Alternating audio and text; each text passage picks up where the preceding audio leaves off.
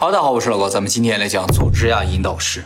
佐治亚引导石呢，是位于美国佐治亚州的一个小山坡上的一个巨石阵，由六块巨型花岗岩石板组成，包括中间那根柱子，然后四个石板的开角呢，正好朝向东南西北四个方向。上面呢有一个水平的石板，这些竖着的石板高度大概在五米左右，但是呢，它有一部分是埋在地下的，加上地下的部分呢，可能达到六米。所有这些石头合计的总重量呢是一百一十吨左右。那么除了这六块大石头之外呢，距离这个石阵不远的地方，地面上还埋着一块石板，上面写着呢关于这个石碑的一些信息，就比如说它什么时候建的呀，谁建的呀，而且还说啊，在这个巨石阵下面埋着一个时间胶囊，但是这个时间胶囊要什么时候打开没写。这个巨石阵啊，是一九八零年的时候被一个匿名者安放在这个地方，到今天呢已经四十多年了啊，也算是当地的一个地标性建筑。但是这个巨石阵在今年的七月六日晚间呢，被人用炸药给炸掉了。一块垂直的石板呢被完全炸碎，其他的几块呢也不同程度受到损伤。那么被炸的当天晚上，监控录像是有拍到巨石阵被炸的全过程，也拍到了嫌犯呢开车逃走的样子。警方呢正在根据线索呢追捕这几个嫌犯啊，不过目前呢还没有任何的进展。由于担心接下来几块石碑也会陆续被人炸掉，所以呢当地政府在第二天就把整个石阵完全拆除掉了。不过呢当地政府表示会重新建造这个石阵。那么这个巨石阵为什么会被人炸掉？自从这个石碑出现以来啊，就争议不断。有很多人说这个石碑是恶魔崇拜者所建造，因为写了什么吗？对，就因为它上面的内容，一会儿我们会讲。而且呢，这个石碑建造的位置正好距离联合国总部大楼六百六十六英里。六六六这个数字啊，是代表恶魔的。我在谷歌地图上量了一下，大概是六百六十四点四英里，差不多。考虑到测量的误差的话，这个石阵真的有可能是根据联合国总部大楼的位置故意建在这个地方。好，那么这个石碑上究竟写了什么字，会引发如此大的争议呢？首先啊，这个石阵最顶上这个石板四个侧面分别用四种不同的古代文字刻写了一句话，就是让这里成为一个理性时代的引导石。这四种古代文字呢，分别是楔形文字、古希腊文、梵文、埃及文。而竖着的四个石板上呢，用八种语言写了十条规则，被称作叫人类续存的十条戒律啊。我们以前讲过，犹太教的先知摩西啊，曾经从神那个地方得到了一个石板上写了十诫嘛，所以很多人认为他是反基督教的，啊，完全不同的内容，完全不同啊，就是说只有神才可以规定这个东西，人怎么可以规定呢？这八种语言呢，分别是英语、西班牙语、斯瓦西里语，这个呢是目前非洲使用最多的一种语言，印地语、希伯来语、阿拉伯语、汉语和俄语，还有汉语啊，对对对，有啊，但是里边没有日语，哎，法语、德语。韩语啊，对，都没有。这些语言都是世界可能使用范围最广的一些语言。中文的部分呢是用繁体中文写的，但是不管什么语言呢，写的内容是一样。中文的内容是这样写的：十条嘛，第一条，保持人类五亿以下与大自然永恒共存；第二条，五亿以下，对。第二条，明智的引导生育，增进健康与变化；第三条，以一种活的新语言来团结人类。第四条，用沉着的理性来控制热情、信仰、传统及万物。第五条，用公正的法律及法庭来保证人民与国家。第六条，让所有国家自治，在世界法庭中解决外界的纠纷。第七条，废止琐屑的法律及无用的官员。第八条，让私人的权利与社会的义务保持平衡。第九条，珍视真美爱，寻求与宇宙和谐。第十条，不要做地球上的毒瘤，给大自然留点余地，给大自然留点余地。这个重复了一遍，这英文也是这么写的。大家可能注意到了，除了中文之外啊，全部都是印刷体雕刻的，只有中文是手写体啊，原因不明啊。这十条看上去大部分都没什么问题，和我们现在主流倡导的什么世界和平啊、保护环境啊、让世界充满爱的内容没什么区别啊。但是第一条啊，引发了不少人的恐慌。嗯，对，这个呢是一个限制人口的倡议啊。呃，说人类要和大自然共存的话，就不能超过五亿，而我们现在世界人口呢将近八十亿。要达到这个目标的话，每十六个人只能活一个。这个内容其实就是很多都市传说中说的这个叫人类消减计划。大家知道有很多有名的电影其实都讲这个事情，比如说很有名的叫《但丁密码》，还有《复仇者联盟》也是说嘛，就说要消灭一半的人类，然后自然就能保持平衡了。它消灭一半，这个上面写的是消灭百分之九十四。还有就是我们前两年讲那个后世。因为想到就是人口急速增长给环境造成破坏嘛，要解决这个问题，但是它不是消灭人口了，只是给大家再创建一个空间，这空间叫后世嘛，都是讲这个人口和环境破坏的问题的啊。这个也是讲这个的，说这个大自然要想好的话，人就不能多，但是人已经这么多了，怎么办呢？大家就会产生恐慌啊。而且从这十条内容的语气来看的话，写这个内容的人啊，是以一个世界统治者的角度在说这个话。与其说是一种倡导，不如说是给这个世界定了个规则，说这个世界要这样，要这样。而这种定立规则的感觉，立刻就让人想到了一个词儿，就是新世界秩序。我们在以前讲光明会的时候提到这个词儿，一美元上就写着这个词儿，这是拉丁文的。哦。而这个词最早是出现在美国国徽上的啊，就是美国一建国的时候，那个国徽上就写着这句话了。这是当时的国徽，正面呢，鹰嘴上叼着一个彩带，上面也写着“合众为一”，拉丁文的。而背面呢，上面写着“认可我们开始”，下面写着“新世界秩序”。他们是设计的神叨叨的。对对对，中间是个全石之眼，还有金字塔啊。其实这个是不是金字塔另说，有人说是金字塔，有人说是巴别塔。它的腰更长一些，嗯，感觉更高。这个金字塔的底下有一串罗马数字，写着一七七六，这是美国独立宣言发表的日子。整个设计充满了神秘元素。而这个新世界秩序这个词儿啊，是来自于古罗马诗人维吉尔的《牧歌集》。这个维吉尔很牛啊，他生于公元前七十年，死于公元前十九年，但是他在《牧歌集》中预言了耶稣的诞生。真的？嗯，怎么预言？他预言说有一个孩童将会诞生啊，将会给世界带来一个新的黄金纪元，会消除大地上的罪恶和恐惧，用父亲般的美德给世界带来和平。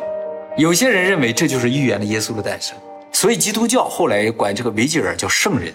由于这个石碑的内容好似订立了一个规则啊，所以这个石碑出现以后啊，很多人表示反对石碑上的内容，就是说我们为什么要跟着你的规则走啊？你是谁呀？凭什么订立规则呢？说到这儿，我们就来说一下这个石碑究竟是怎么来的。这也是这个石碑最大的谜团，就是它的建造者不明。目前确实知道，就是这个石阵呢，是一九七九年六月份的时候，一个叫 R.C. 克里斯蒂安的人委托当地一个叫做埃尔伯特的花岗岩加工公司建造。那么在后来的调查中知道，亲眼见过这个 R.C. 克里斯蒂安的人总共就两个，一个呢就是这个石料加工厂的老板，叫芬德里。他第一次见到克里斯蒂安呢，是一九七九年六月份。这个克里斯蒂安来到他们公司找他说：“我要建一个这么巨大的石阵啊，上面要刻一些字什么的。这个东西的大小，在当时这个老板来看的话，有点太大了，不是个人。呃，对，所以他就怀疑这个人啊，可能没有诚心想建，只是过来吹牛的。所以他就想委婉的拒绝这个事情。于是呢，他就把这个建造费啊说了一个天价，就想把他赶走。结果那个人只是点了一下头，说什么时候能建好？在这个时候，他也没有相信这个人真的要建。他说大概需要半年以上吧。然后这个人说周围有没有哪家银行可以介绍给我？他就说啊，在我们这镇里上有一个花旗银行，你要有什么问题的话可以去那儿问问。他就走了。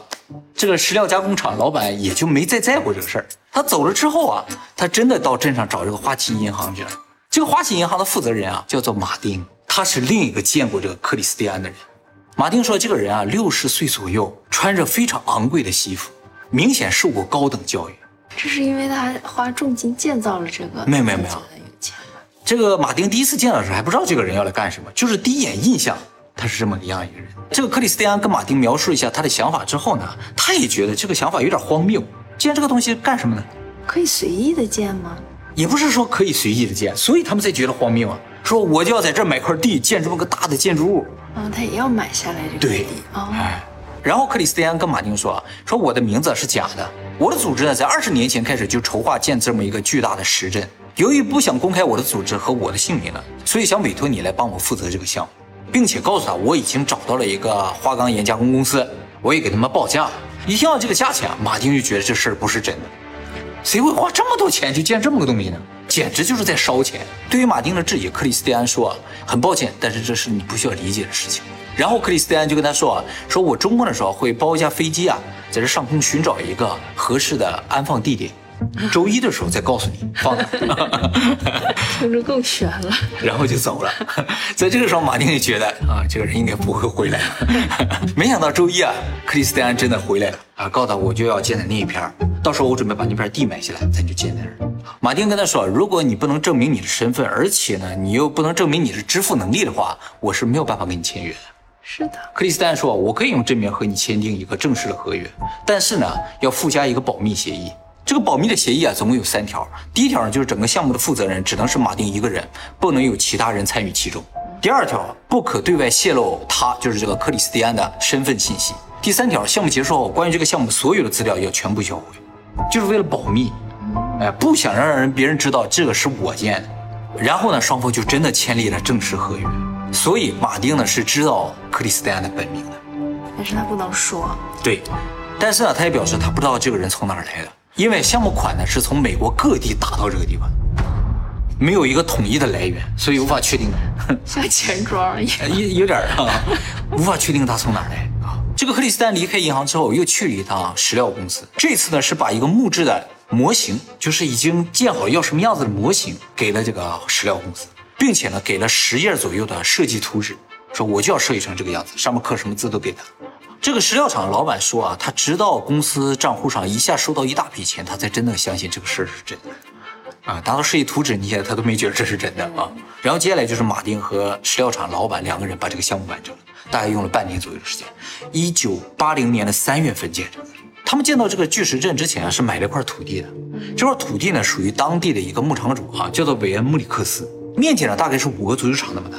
克里斯蒂安委托马丁呢，花了五千美元把这块地买了下来，再将这个地的管理权呢半永久的还给了所有者。就是我买这个地就是为了建这个东西，但是这个地的使用权归你，你可以继续在这上放羊，没有问题。哎，怎么是半永久呢？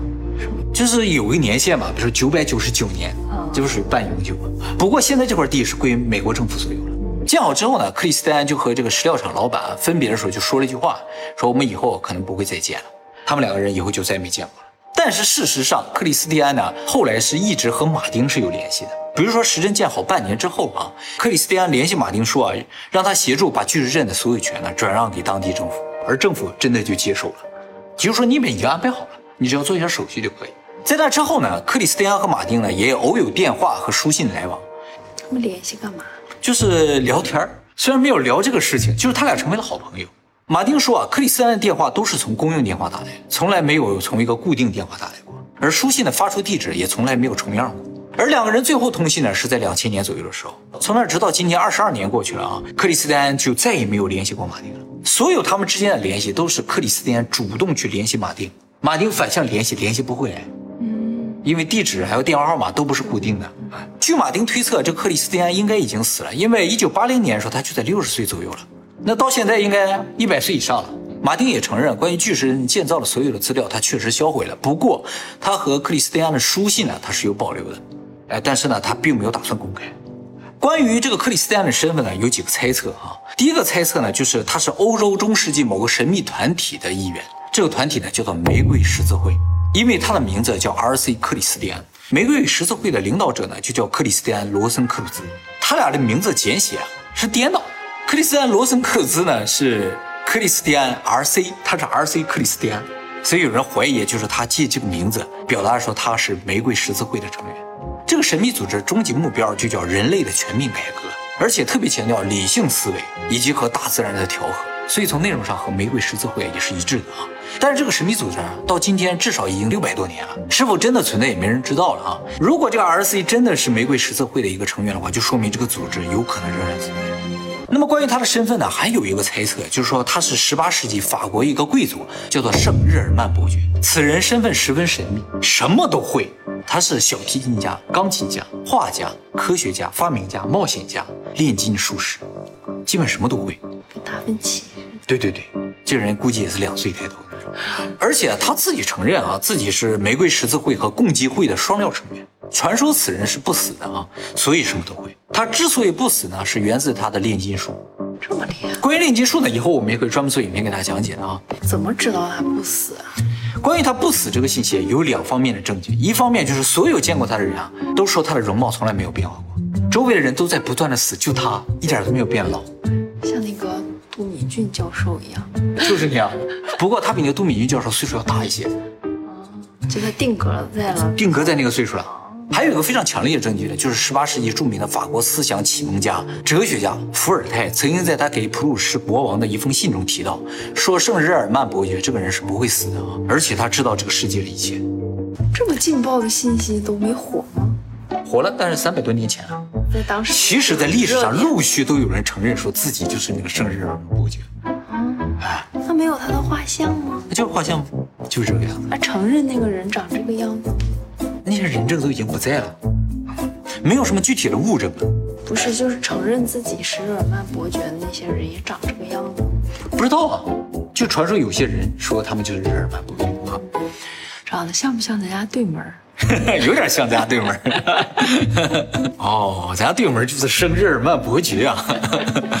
据说这个人呢会八种语言，正好就应对石碑上的八种语言。他还会说中文啊？很有可能。写繁体字。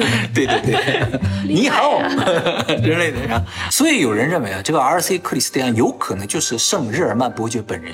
那他现在还活着？有可能还活着。我们今天常说的共济会、光明会和这个玫瑰十字会都有非常深的渊源啊。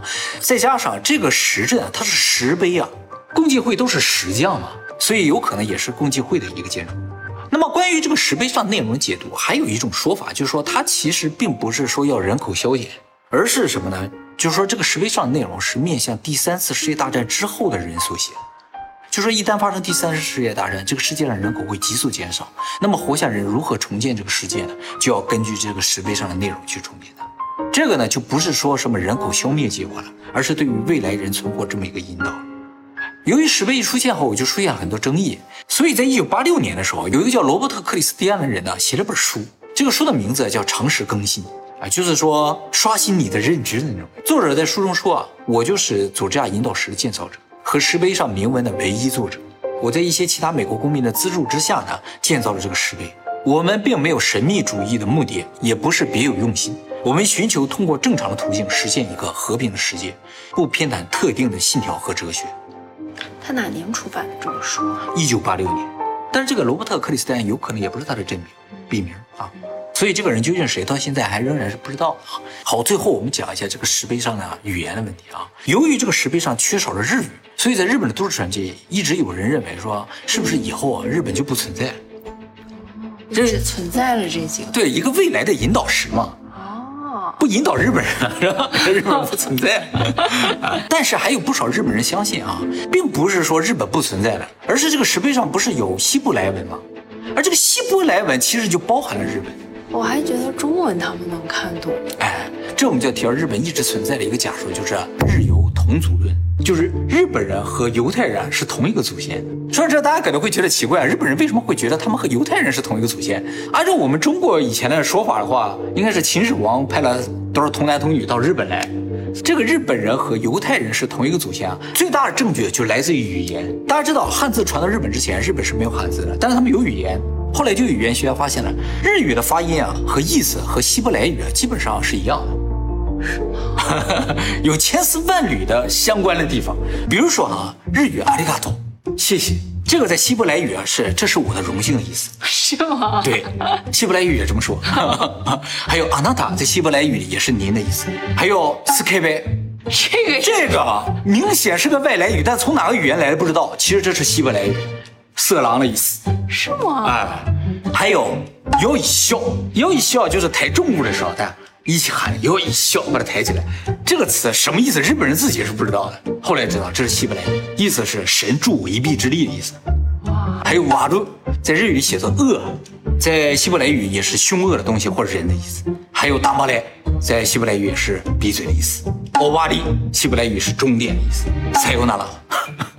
在希伯来语是驱赶恶魔的意思，哎，不是再见了，这是驱赶恶魔。最夸张的是啊，我们以前讲过啊，日本的神话都来自于日本的一个古书，叫做《古世纪》。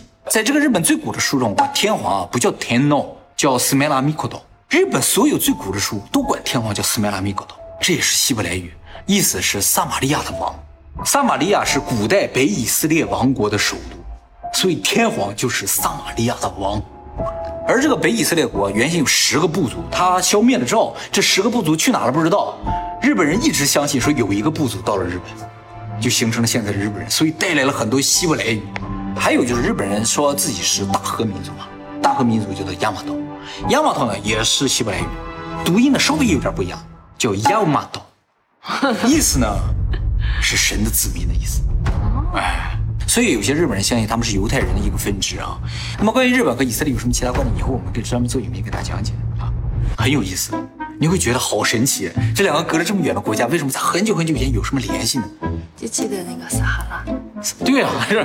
都是一样的嘛。